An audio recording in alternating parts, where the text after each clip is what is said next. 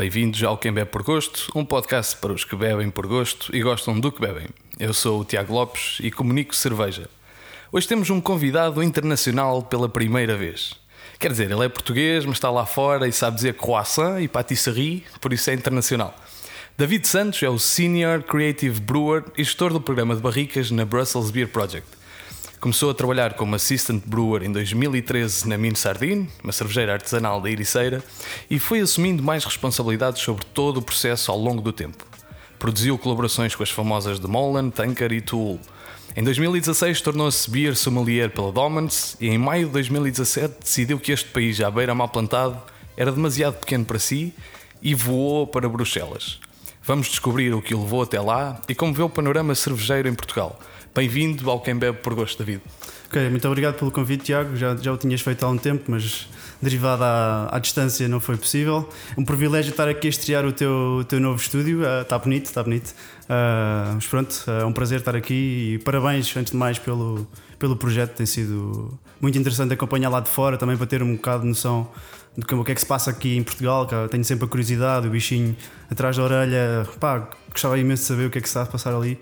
E pronto, é um prazer e boa sorte na continuação deste, deste projeto. É importante que alguém comunique cerveja como tu tens estado a fazer e Portugal, da minha opinião, precisa de mais, mais gente que o faça comunicar cerveja com qualidade, com profissionalismo e para que o, a cena seja, se torne maior. Muito bem, obrigado por esta simpatia e com isto vou-te logo entalar com uma pergunta difícil, que é uma pergunta do público, uh, do Miguel Musolino do Duque, que pergunta onde é que foste buscar tanto estilo? Opa, pelo Nuzolino, eu, eu, percebo que seja mais estiloso ter, ter tatuagens a dar com pau e, e isso tudo, mas pronto, sou um gajo low profile, não gosto de ter muito estilo. Uh, eu visto calças de ganga, t-shirt sem marcas e segue. Pá, o estilo, o estilo é o meu próprio estilo. E camisas aos quadrados? Às vezes, para as colaborações, estás a ver? Tipo, é, é, é cool, é cool ter camisas aos quadrados para as colaborações. Um, como, é, como é que tudo começou? Como é que, como é que entraste neste mundo da cerveja artesanal? Pá, é, é curioso. Eu venho de uma área que não tem nada a ver com cerveja. Eu estava a estudar ciência política. Um, e na altura a Mine Sardinha estava a dar os primeiros passos, tinha uns, alguns meses de, de vida e eu vi que eles estavam à procura de uma vaga para assistant brewer. Um, pá, eu já tinha um, algum background de provar vinhos, provar cervejas, já tinha andado em Bruxelas algumas vezes. Um, pá, tinha este, este bichinho do, do, do tasting, este bichinho de, de, de provar coisas novas. Uh, e na altura pensei, pá, os meus pais estão-me a pagar o curso, se eu se calhar consigo estar em part-time e ajudá-los a, a, a, pagar o curso. E pronto, uh, fui e o Rolly na altura estava a precisar de alguém para o ajudar nas, nas, nas produções, a seguir ao trabalho dele. E pronto, foi assim, foi assim que me fui introduzido neste mundo. Um, e pronto, foi. Mas como é, como é, que tu, ou seja, tu até percebes que gostavas de cerveja artesanal, como é que, como é que tu lá chegaste? Opa, foi, foi, muito, foi muito culpa do Rolim. O, o Rolim eh, abriu muitos horizontes neste, neste, neste mundo da cerveja artesanal. Ele, ele vinha dos Estados Unidos com grandes experiências em cervejeiras que não que nem nos passava pela cabeça que existiam na altura. Isto foi em 2013, havia muito poucos projetos de cerveja artesanal em Portugal, não havia nada para provar, basicamente. Uh, e o Rolim é que me abriu esses olhos, provavelmente, provavelmente, com, provavelmente com a Amura, que foi a terceira cerveja que a Mini Sardinha estava a fazer na altura. Que, pá, na altura eu cheira, cheirava aquilo e uou, o que é que é isto? Não, não existia nada assim. Eu, eu bebia aquelas Belgian Double e aquelas quadruple, a meia, Rochefort, pouco mais, e depois veio uma cena tão aromática e eu, uou, wow, isto, é isto, é, diferente. isto é diferente, isto é realmente diferente. Ah, pá, e depois step by step, com, com, com a progressão da, da Mini Sardine também, porque mais aceitação do público, uh, cada vez a fazermos mais, houve essa necessidade de um, de um scale-up uh, produtivo. Pá, eu recebi uh, o Rolim e os, e, os, sócios, o Jorge e o André, precisavam de alguém a tempo inteiro. Na altura eu estava part-time, mas já estava, já estava muito confortável com todo o processo. E houve a proposta: olha, nós precisamos de alguém full-time, portanto tens de fazer decisão curso ou, ou, ou, cerveja e eu na altura pá, se eu for um politólogo, não, não, vou, não vou fazer grande diferença, estás a ver? Eu posso fazer mais diferença estando num projeto destes que está, está a abrir tanto. E numa altura que também havia muito pouco em Portugal. Podias, exato, e, exato. efetivamente marcaste, fizeste a diferença. E a, e a Mino Sardine, quando, quando estavas lá, e não só, Sim. mas ganhou, foi, foi premiada com, com várias distinções. Sim, é, é verdade. O facto de estar a, estar a ver que estava a fazer algo reconhecido e estar, a, estar às vezes a ir a um festival e estar a surpreender pessoas com algo que eu tinha feito, pá, deixava muito feliz e deu-me deu-me deu-me uma ânsia para, para entrar de cabeça de cabeça no projeto e foi, foi uma decisão que na altura os meus pais não ficaram muito felizes, mas eu acho que eles agora estão orgulhosos e eu acho que foi a decisão certa. Muito bem. O, o André Esmeraldo pergunta-te que tu de certa forma já respondeste mais ou menos eh, como é que passaste a um brewer para profissional. Um, tu fazias cerveja antes de entrar na, na Mini Sardine? Não, não. Eu, eu tudo o que aprendi de cerveja foi com, foi com o Rolim. Pá, e depois, claro, step by step fui aprendendo muito eh, por iniciativa própria, aprendendo com outras pessoas e, e pronto, agora aqui estou. Muito bem. Tu na, tu na Mini Sardina acabaste por fazer, um, quando, quando entraste eras um assistente brewer, mas, mas depois eh, foste assumindo cada vez mais responsabilidade e acabaste por ser um one-man show, um multifacetado, porque acabaste por fazer eh, um bocadinho de tudo. Pá, sim, uh, saiu-me do corpo, é verdade, mas uh, pá, o facto de estar envolvido em todos os processos de uma cervejeira pá, foi incrível. Foi desde engarra okay, engarrafar, produzir, uh, estar com o Rolling no processo criativo de receitas, uh, estar a distribuir, estar a ir a festivais e voltar dos festivais e estar a, a, produzir logo no dia a seguir. Pá, sai do corpo, mas depois houve ali uma fase que eu estava realmente a, pá, a tirar gosto do que estava a fazer. Uh, e foste, foste, pá, foste ganhando valências que depois uh, te levaram, passado, passado alguns anos, à, hum, à Brussels Beer Project. Como é, que, como é que tu entraste? Ou seja, obviamente que tens um, tens um currículo, precisamente pelo, pelo que experienciaste na, na Mini Sardine, de multifacetado e que, e que, é, uma, epá, que é um currículo que qualquer pessoa uh, deseja. Mas como é, como é que tu entraste? Uh... Foi também uma boa coincidência. Pá, um, o responsável, entre aspas, que tudo bem, tive, passar num, tive que passar num processo de entrevistas. Uh, bem, durou dois meses, uh, mais coisa, menos coisa. Mas o responsável foi o, o Dimitri, que é um, pá, o maior geek que a Brussels Beer Project tem. Ele é a cara de, nos eventos da Brussels Beer Project. E por, por coincidência, ele foi a Mafra, onde estava a fábrica da, da Mini Sardine. Foi a Mafra num casamento de uma amiga portuguesa que ele tem em Bruxelas. Pá, ele sendo um geek que se preze, enviou uma mensagem para, para a Mini Olha, nós estou aqui em Mafra, gostava, gostava de provar as vossas cervejas, vi que são muito boas e não sei o quê. Pá, eu dei a disponibilidade, opa, é sábado, mas eu tenho todo o prazer, tenho todo o prazer de, de mostrar o nosso trabalho, és bem-vindo, cá estarei. Pá, e depois foi isso, dei-lhe a provar, ele ficou, acho que ele ficou impressionado, eu acho que estávamos a fazer muito boa qualidade de cerveja com pouco porque pá, era um investimento não muito grande comparado com algum dos maiores projetos que existem em Portugal, mas eu acho que estávamos a fazer muito boa cerveja com, com pouco. Pá, e depois, passado alguns meses desse, desse tasting que eu dei ao Dimitri, eu vou a Bruxelas como turista. Um, ele, ele retorna o, o, o que eu fiz a ele, não é? Dá um tasting. Eu, eu, também, eu também o fiz, porque também eu fiz. Epá, já, já me dei cá, então agora, agora, agora é a minha lá, vez. Claro. Lá, também quer cerveja, cobrar, também quer cerveja de borla. claro. E Bruxelas é um bocadinho mais caro, mas quer cerveja de borla. Foi um bom deal, foi um bom deal. Foi então. um bom deal, fiquei a ganhar. Fiquei a ganhar, claramente. Claro. então, pá, ele deu o tasting e eu, no final, na altura, estava-me a sentir um bocado cansado com, com o projeto da Mini Sardinha, estava um bocado, uh, diria, com muito peso nos ombros, eu estava a sentir isso. Uh, e pá, já andava a ver qualquer coisa lá fora e no final de estar com ele perguntei: vocês conhecem alguém em Bruxelas à procura de cervejeiros? E por coincidência ele disse: Olha, o nosso Ed Brewer tá, tá, vai sair daqui a dois meses uh, e eu acho que tu devias enviar currículo, que as vossas cervejas são, são muito boas. Uh, e da minha parte serias bem-vindo. Uh, e pronto, enviei currículo e passado dois meses estava, estava a mudar-me para Bruxelas. Muito bem. Um, achas, achas que há mais oportunidade lá fora? Uh, tenho a certeza que sim. Se tu fores competente, mostrares uh, can-do attitude, uh, desculpa lá o inglesismo, o meu português às vezes já não, me falha. convidados internacionais é assim. Exato. Epá, eu tento, mas eu não, não pratico muito o português quando estou lá fora. mas sim, se tu tiveres o can-do attitude e tiveres, um, tiveres valências que sejam necessárias, sim, epá, tens tens mais portugueses lá fora. Tens o Fábio Faria um, uh, em Gutenberg faz, a fazer um trabalho incrível com leveduras. incrível com leveduras, que vai, que whatever. Tens a Marta, também microbióloga em, Buenos Aires, na Grunge. Tens, pá, tens vários portugueses que começam a ir lá para fora e pá, é, um, é sinónimo que, que é possível. Só tens de mostrar que tens, tens caráter, que tens, tens atitude e há, há, há, há lugares, as cervejeiras estão a crescer e elas precisam de mão de obra qualificada, precisam de quem saiba, percebes? Pois, o, o, o, neste caso, o bar manager da, da Brussels Beer Project é o Hugo Simões, eh, que trabalhava na, na Cerveteca. Isso tem, tem a mão, tem tua mão. Uh, sim, eu não o contratei, né? mas eu, uh, opá, sim, eu, eu sugeri, fiz uma, uma, uma, boa sugestão do Hugo. Um, Uh, antes de mais, desculpa à Carolina e ao Rui. que roubaste. Uh, desculpem lá, mas uh, o rapaz merece e está tá a fazer um bom trabalho.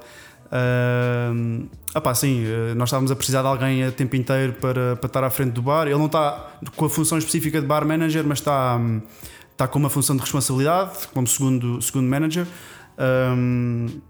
Mas precisávamos de alguém a, tempo inteiro porque há esta coisa de em Bruxelas quem trabalha num bar nunca está a 100% dedicado e nós estávamos a sentir que precisamos de alguém 100% dedicado às nossas cervejas para comunicar ao público que nos visita. E, e, e, o, e o Hugo encaixou. Hugo, sim, quem conhece o Hugo sabe que ele fazia um excelente trabalho na Cerveteca e eu acho, na minha opinião, ele está a fazer também um excelente trabalho em Bruxelas. Isto não é, não é bem o, o papel que eu, que eu quero ter, mas uh, suponho que alguém que possa estar a ouvir que tenha, pá, tenha curiosidade, tenha vontade de, de explorar esta carreira da, da, cerveja e que potencialmente quer ir, eh, quer procurar um trabalho lá fora. Que conselhos é que tens uh, a dar? Uh, na área da cerveja, um, pá, eu acho que se vocês têm interesse, eu acho que deem-se deem como disponíveis primeiro numa micro cervejeira em Portugal, ganhem experiência aprendendo com quem já faz cerveja a ver como é que as coisas funcionam, o que é que é um CIP, o que é que é uma fermentação, blá blá blá, whatever. Um, pá, primeiro ganhem essa experiência, ganhem tato uh, com o ambiente produtivo uh, e depois sim estejam atentos ao que se passa lá fora porque há vagas. Há vagas. Isto, isto é. O craft, craft Beer Movement está tá imparável, é global. Pá, eu tive eu vim agora de Gotemburgo, estive numa, numa trip na Escandinávia a fazer eh, Noruega, Suécia acabei no Festival da Mikkeler. Mas tive dois dias em Gotemburgo. Pá, uma cena incrível que é visitei algumas cervejeiras, uma qualidade incrível, incrível. Pá, e tive a, a, a experiência, não, não a experiência, mas tive a informação deles a dizer que pá, nós sentimos que estamos a ganhar o, o terreno às industriais. Nós neste momento um em cada dois taps em Gutenberg são craft. Ok. É uma cena incrível. E mesmo em lager, tens a Stig Barrett, a Hobo Brewing a fazer lagers, pilsner incríveis. Uh, e estão a ganhar terreno. É incrível ver como é que cervejeiras que começam tão pequenas conseguem estar a ganhar uh, terreno globalmente. Uh, uh, cervejeiras massific Mais... massificadas. Mas tu, tu, lá também, curiosamente, tem, curiosamente não, o, o, custo de uma cerveja. Epá, eu vivi em como sabes, e, e, o preço de uma Stur Stark, uma, uma cerveja de merda, uh, pá, custava de 7 euros, 8 euros uma, uma pint. E depois vias um. Pá, vendia punk IPA a 8 euros, estás a ver? Ou seja, pá, a diferença entre pá, uma cerveja fraca e uma cerveja artesanal não era muita. Exato. Isso, Isso também, ajuda. Potencia, também pá, ajuda, mas sim, diz-me. Não, não diz eh, pá, cá em Portugal, por exemplo, é, é, a diferença é muito mais, muito mais eh, pá, visível, precisamente por causa disso. Tu não compras cerveja de merda a 8 euros. Sim, é verdade, mas é, é também a prova de que as pessoas preferem qualidade e não, não é por darem mais um euro ou dois euros que, que vão descurar na qualidade. E é, e é, um sinónimo que realmente, se fizeres cerveja com qualidade, se tiveres um bom controle de qualidade, se tiveres uma, uma boa receita, se tiveres um excelente processo produtivo, tu consegues competir com eles. Estás a, estás a perceber? Sim, tudo, sim. tudo bem que eles têm um monopólio, blá blá blá, whatever, mas consegues. Claro, claro. Porque as pessoas, se as pessoas estiverem educadas e perceberem o que é que estás a fazer, elas vão preferir, preferem dar um dinheiro a uma micro cervejeira, não familiar, mas com pessoas empreendedoras que estão por trás, que não estão importadas com, com negócios a grande escala, do que estarem a dar a uma empresa que não conhecem, que nunca vão ver a cara, percebes? Eu acho que tendo as pessoas, as pessoas estando, estando educadas para isso, vão fazer a opção certa, mesmo que isso lhes custe um bocadinho mais, percebes? O, o Abílio e o Paulino perguntou, oh, notou que, que tanto a Mint Sardine como a Brussels Beer Project começaram em 2013. Um, e tu saíste da, da Mint Sardine para, para a Brussels Beer Project. Um, que diferenças é que notaste de, a nível de maturidade ou não? Não sei. Quais, quais as principais diferenças ou, ou, ou parecenças? Primeiro, o mercado ajuda. Uh, um mercado mais desenvolvido e muito mais central do que Portugal. Isso ajuda, mas também uh, eu acho que tendo pessoas que estão 100% dedicadas ao projeto, uh, isso potencia que o projeto seja mais seja maior. Isso, eu acho, acho que, isso, que isso vai ajudar. E essa é a grande diferença de pessoas 100% dedicadas num, num, num, mercado central que, que é muito mais fácil fazer transações, é muito mais fácil ter transportes mais baratos, whatever. Há muito mais facilidade para teres uma escala que em Portugal não existe. E isso também potencia que um, o crescimento de uma cervejeira seja mais rápido. E claro, também há, há um, formas de negócio como, que existem na, na Brussels Beer Project, a forma como, como eles entraram no mercado tão disruptiva. Uh, abriu os horizontes às pessoas em Bruxelas e isso também ajudou muito. E estão numa cidade muito central, não estão em Mafra, numa, numa segunda vila ao lado de Lisboa, percebes? Isso é uma grande diferença que eu, que eu encontrei. Certo. Um, pá, eu lembro-me que ainda quando estava quando estava na. Isto como vendia, vendia Brussels Beer Project, eu acho que tu ainda não estavas lá na altura. Um, e uma das cervejas que nós vendíamos era a Babylon, que era uma cerveja feita com, com pão uh, que estava prestes a passar a data de validade, era, era, era isso? Não? Exato, são, a Babilónia é um, um, exemplo que a Brussels Beer Project sempre tentou uh, incutir no, no mercado, que é de economia circular um, é, é, é o, o, facto de aproveitar desperdícios alimentares para fazer um novo produto. Então isso é o que nós fazemos. Nós, nós fizemos uma parceria com uma ONG em, em Bruxelas e essa parceria passava pelo, pelo um, passava pelo facto deles irem um, a uma cadeia de supermercados uh, de Bruxelas, recolherem o pão que não foi vendido no dia anterior, tratarem o pão e nós utilizamos esse pão para fazer a cerveja e a volta de 20% da quantidade de, de malta utilizado nessa receita é com pão reciclado. Uh, e pronto, e agora esse projeto também foi, foi, foi crescendo para o segundo nível, que é nós criámos outro projeto que é de uh, utilizar a dresch, uh, ou seja, o spent grain do, do, do processo produtivo, para depois fazer pão. Ou seja, significa que nós recolhemos adrés, secamos adrés uh, em, em, na, na, na, cervejeira, moemos e depois vendemos essa adrés para padarias, que fazem o pão com o nosso adrés. Não pode ser total porque não há quantidade de, proteínas, açúcar, whatever, um, suficiente. Uh, e depois Uh, normalmente tá, são mais ou menos 10% da farinha feita com, com, com, dress. com dress. E depois esse pão é utilizado nos nossos taprooms, como, no nosso taproom em Bruxelas, como para, para, para ser consumida e para, para, depois vender para fora. E quando, quando se estraga, volta a.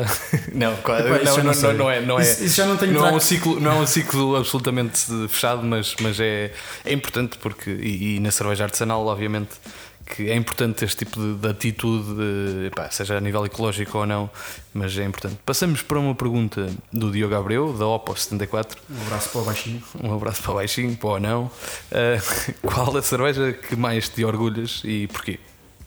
Epá, uh. Eu estava preparado. Nessa não estava preparado. Eu acho, eu acho que na minha sardina atingimos um nível muito alto com a Black IPA. Eu, eu, uh, a receita não é minha, mas eu tenho que é, era a, a voragem. Pá, é, é, é, é, indescritível. Eu não consigo encontrar Black IPAs melhores que a Voragem lá fora. É, do meu caso, quando estava cá em Portugal, ok, eu achava a, Black, a Voragem sem dúvida a melhor Black IPA em Portugal. Vou lá para fora e não encontro muito melhores, muito melhores que a Voragem. Uh, na minha sardinha, claramente que é, que é a Voragem. Uh, agora na Brussels, pá, fiz. Há uma cerveja que me orgulho muito, que foi o meu day mais longo de sempre. São 20 horas a fazer cerveja. ok. Que é. Hum, Dormir para quê, não é? Epá, acho, eu acho que eu acho que houve ali umas cestas eh, entretanto, mas pá, foi uma, uma double mash barley wine, ou seja, a técnica, a técnica é um rate rated, rate rated mash, utilizas um, o mesh da primeira abraçagem para fazer a tua segunda abraçagem e depois fazes o blend das duas abraçagens num só produto. Okay. Então acabámos com uma Barley Wine com 32 plato, uh, que envelhecemos um ano em barrica de conhaque. Uh, pá, e aquela cerveja, tu, mesmo com um ano de atenuação na barrica, pá, tem um plato, uma densidade incrível e depois é, é, acaba, por, pá, acaba por ser muito amarga, que balanceia muito uh, o açúcar que ainda está ali residual. Pá, eu, orgulho-me e o feedback tem sido uma cena, uma cena incrível e acho, acho que saiu, saiu do corpo, mas uh, o resultado final deixa-me feliz. Como é que se chama a cerveja? Bigfoot. Bigfoot, muito bem. Um, tu, tu, hoje és o, és o Senior Creative Brewer um, e também geres o programa de barricas. O que é, o que, é que isto significa? Ora, uh, uma, cena da, da, da Brussels Beer Project é que a organização é muito flat, uh, muito horizontal. Não há grandes, grandes diferenças. Eu sou cervejeiro. O facto de ser no, no título ser Senior Creative Brewer não significa que o, que o meu colega tenha menos responsabilidades comigo, comigo do que eu. Um, mas o facto de ser senior creative significa que eu tenho mais dedo em receitas. Eu, eu, eu, sempre, desde que entrei, eu sempre quis que o meu colega uh, se mantivesse motivado também dando o seu input com receitas próprias, porque eu acho que é piada deste mundo. É se tu estás na área produtiva, tu queres não queres só carregar em botões, percebes? Não queres só carregar é seguir as receitas dos outros, queres, queres ser criativo. Eu, eu, sempre, eu sempre puxei que ele, que ele, que ele um, tivesse input de receitas próprias, mas no papel é isso, eu faço, tenho mais, mais responsabilidade no processo criativo, criação de receitas, quase todas as receitas, quase todas não, sei lá, 60, 70% tem sido da minha mão. E depois o programa de barricas, aí estou 100% dedicado a elas. Uh, neste momento não temos muitas, mas vamos ter bastantes mais brevemente. Estamos com 55 barricas em, uh, na fábrica e eu faço a gestão, a gestão disso. Decido o que é que quero pôr nas barricas, decido quando é que elas saem, uh, para, para engarrafamento, faço o blend de, de barrica X com barrica Y uh, e é isso. Metes a bandeira de Portugal em cima das, das receitas que fazes, não? Uh, já pus uma vez. Certo, certo. Que é para levar, para mostrar, epá, isto, isto é, Epá, isto é sim, nosso. Fiz, é... fiz, uma cerveja com pastéis de nata. Certo. Pode parecer um bocado esquisito, mas uh, o resultado foi bom. Como é que é o, como é, que é o teu dia a dia? O meu dia a dia é começar às 7 e meia ou 8 da manhã, uh, começar, começar uh, uma abraçagem normal, 7 8 horas. Uh, nos entretantos, desenho receitas, order, como é que se diz? Encomendo, encomendo matérias-primas. basicamente é e isso. bebes muita cerveja, não? É pá, agora bebo menos. eu tenho a dizer, quando cheguei, quando cheguei a Bruxelas foi complicado. Foram ali seis meses de. De, de prova, de, de prova controle de qualidade. Intensa, intensa. Uh, agora sou um bocadinho mais controlado, tenho, tento, não, tento não beber durante a semana, uh, também por questões de ser, ser saudável claro. e, e, tal. Mas claro, nós temos de fazer controle de qualidade diariamente. Mas estou a falar de prova, não, não de Sim, sim, sim, claro. Boa, boa. Um, pá, a, Beer Project, nós já, nós já tivemos esta conversa em, em Bruxelas. A, a Brussels Beer Project é, pá, tem, rompe completamente a tradição belga que é longa. Um, isso é importante para ti e como é, que, como é que isto acontece no mercado? É difícil? É, é, um, é um, grande desafio. Tu, vocês aqui se calhar não têm noção, mas uh, nós recebemos pedradas de todo lado. Hein?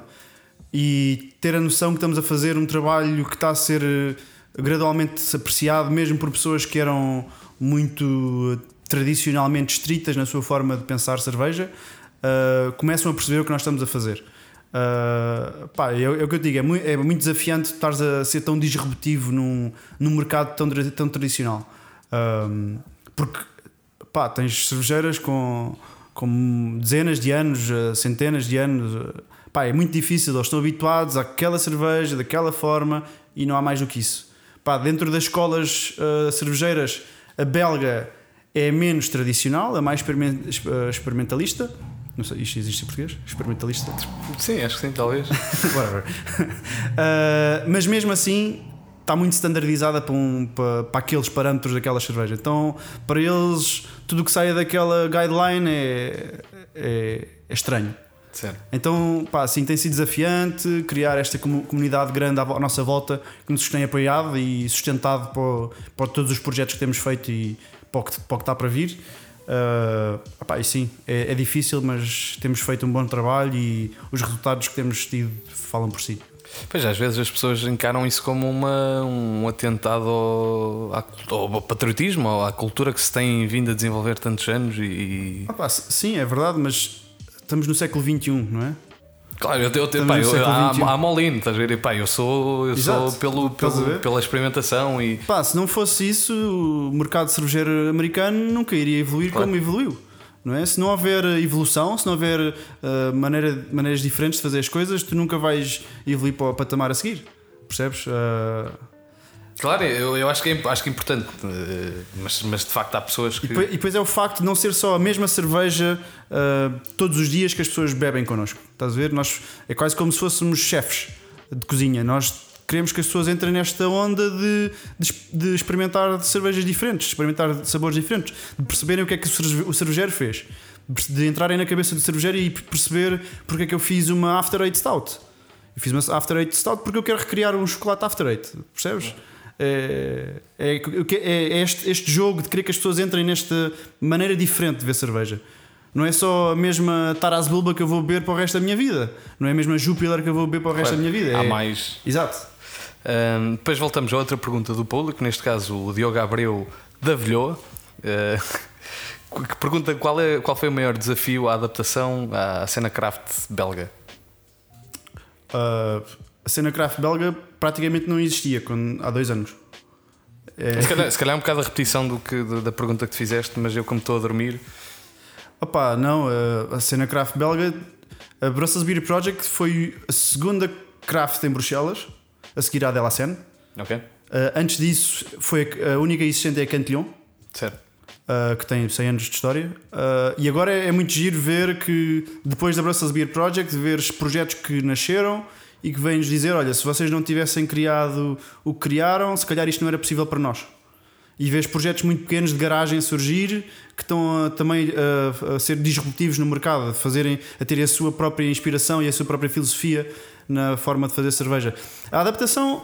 Opa, a adaptação não há adaptação. É, eu tenho de ser, tenho de, eu tenho de adaptar ao que existe e, e, tenho de fazer o meu trabalho. Tenho de produzir cerveja e desenhar cerveja.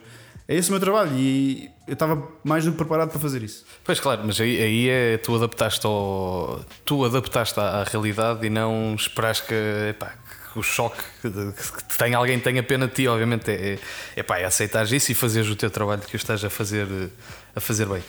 Pergunta o, Francisco Nóbrega o que é que achas das Groot um, e se achas que são rentáveis, ou seja, se achas que é possível abrir uma, uma cervejeira sustentada simplesmente na ideia de fazer grutos.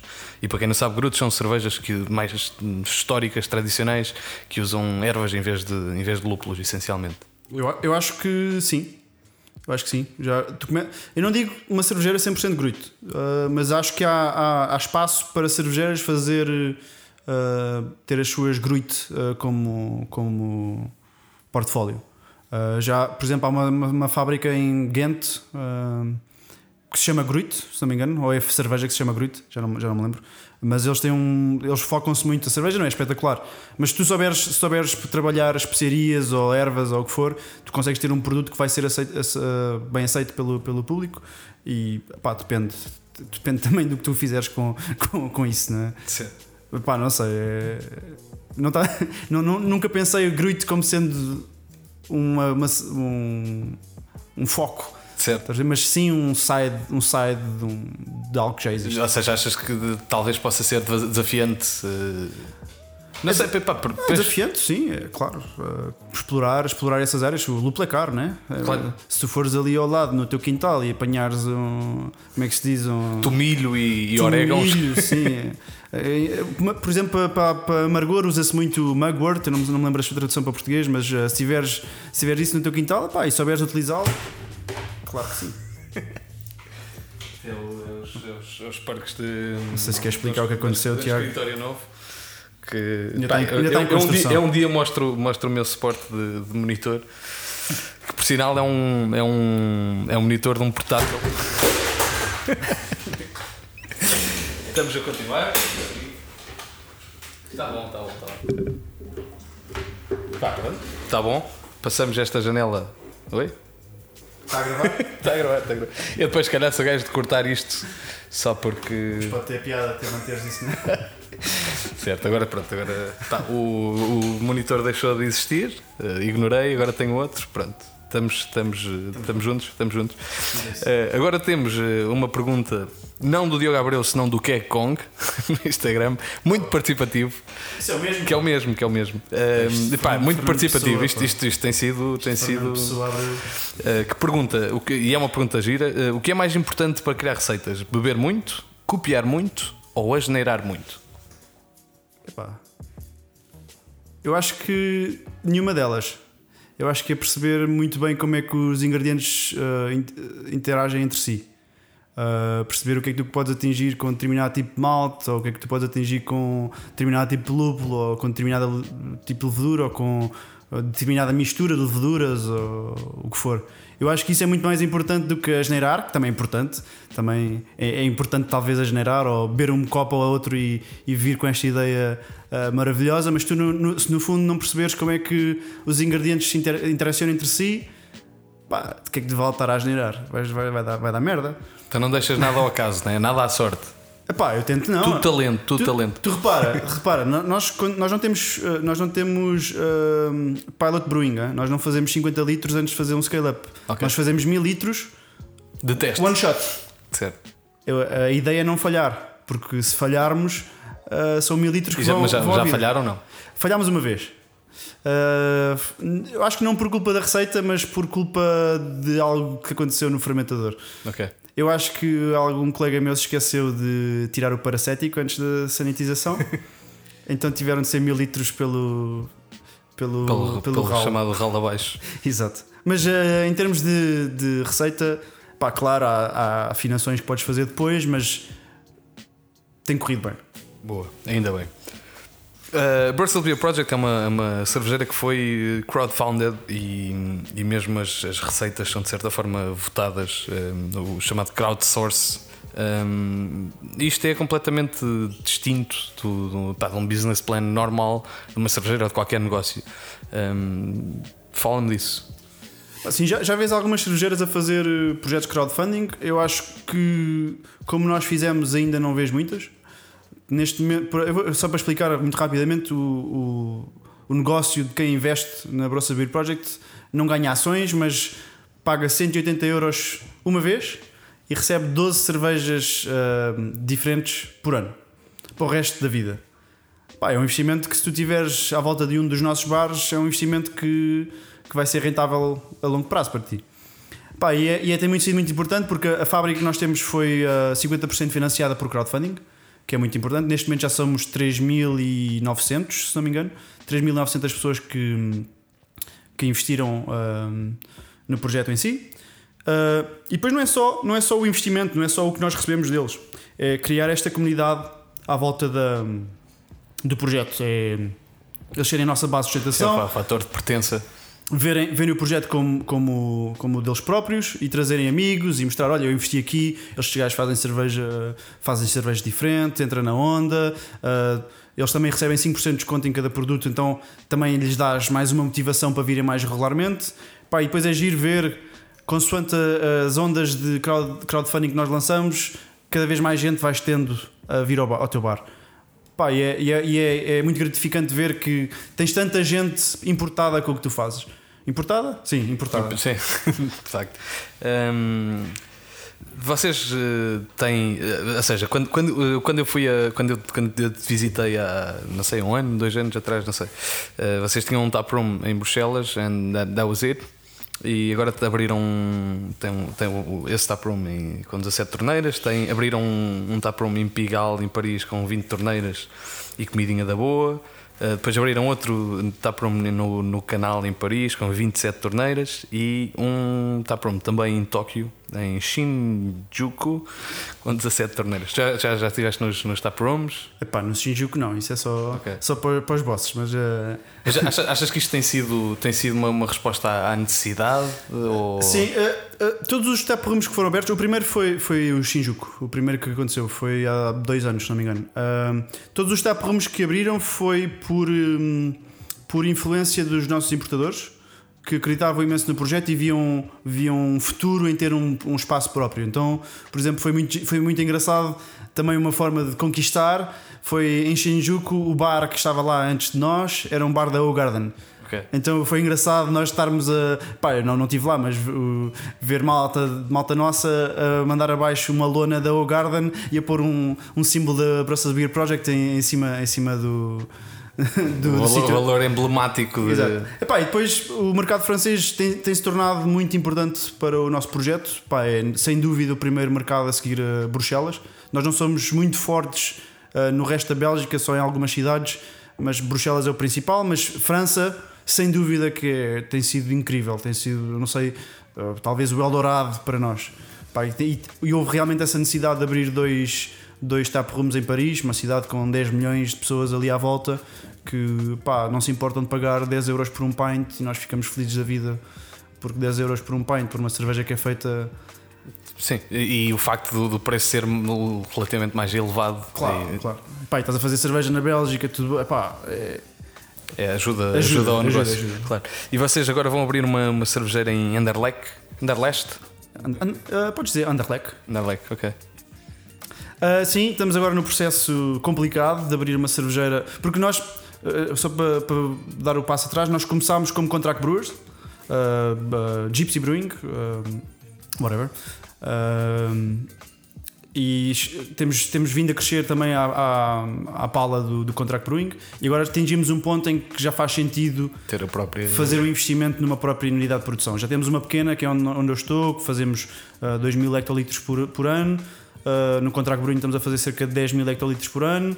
Pá, e agora já faz sentido abrir uma brew house com uma capacidade inicial para, hum, para 15 mil, 20 mil e uma, uma capacidade futura de 50 mil. É isso que nós estamos a projetar e estamos agora no processo de, de construção. Ainda não construção, ainda estamos na fase legal de enviar todos os, É longa, todos os longa documentos, fase sim. legal. Mas sim, faz sentido e estamos, estamos nesse, nesse, nesse, nessa luta.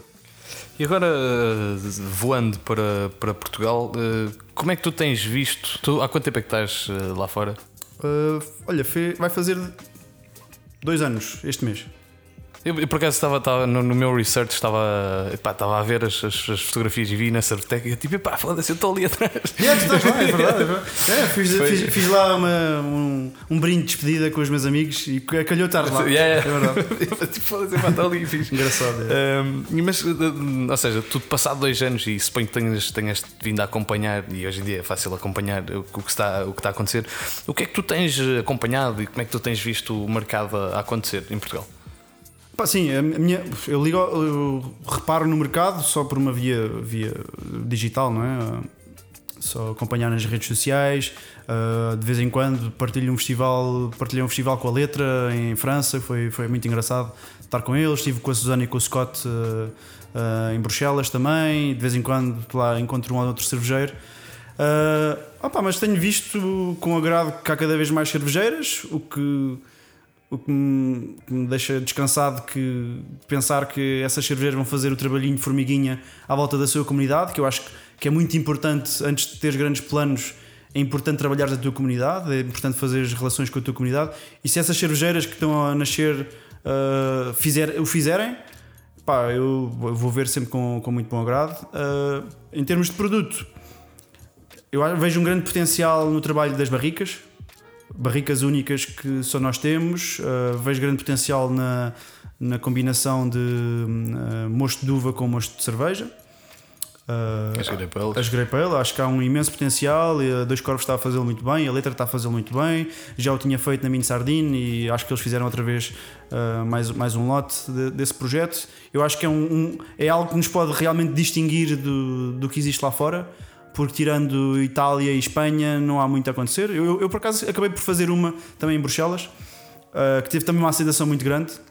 E se tu conseguires, conseguires fazer esta interação, trazer pessoas do vinho para a cerveja, pessoa- pessoas da cerveja para o vinho, fazer este, este, este blend, vais acabar por, por te diferen- diferenciar.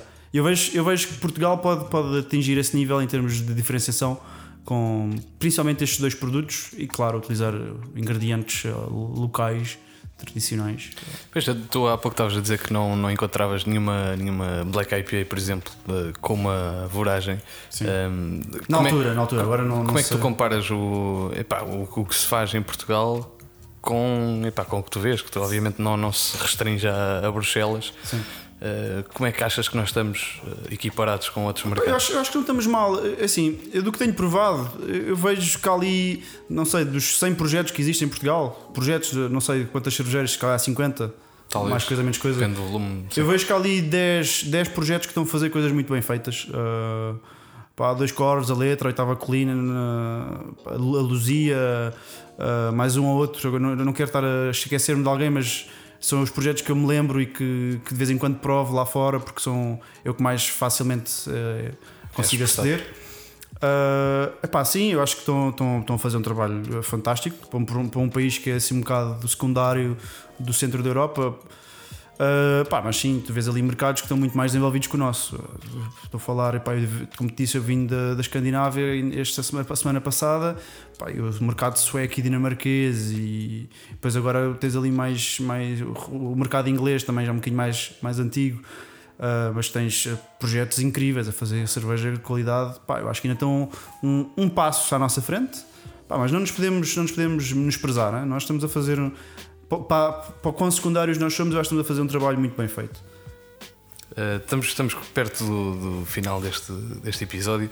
Um, o, que é, o, que é, que tu vês no, no, futuro? Quais são as tuas ambições, os teus sonhos, os projetos para o futuro? Pá, é, um futuro. A longo prazo, eu vejo-me a ter uma, um bed and breakfast Fairmouth Brewing.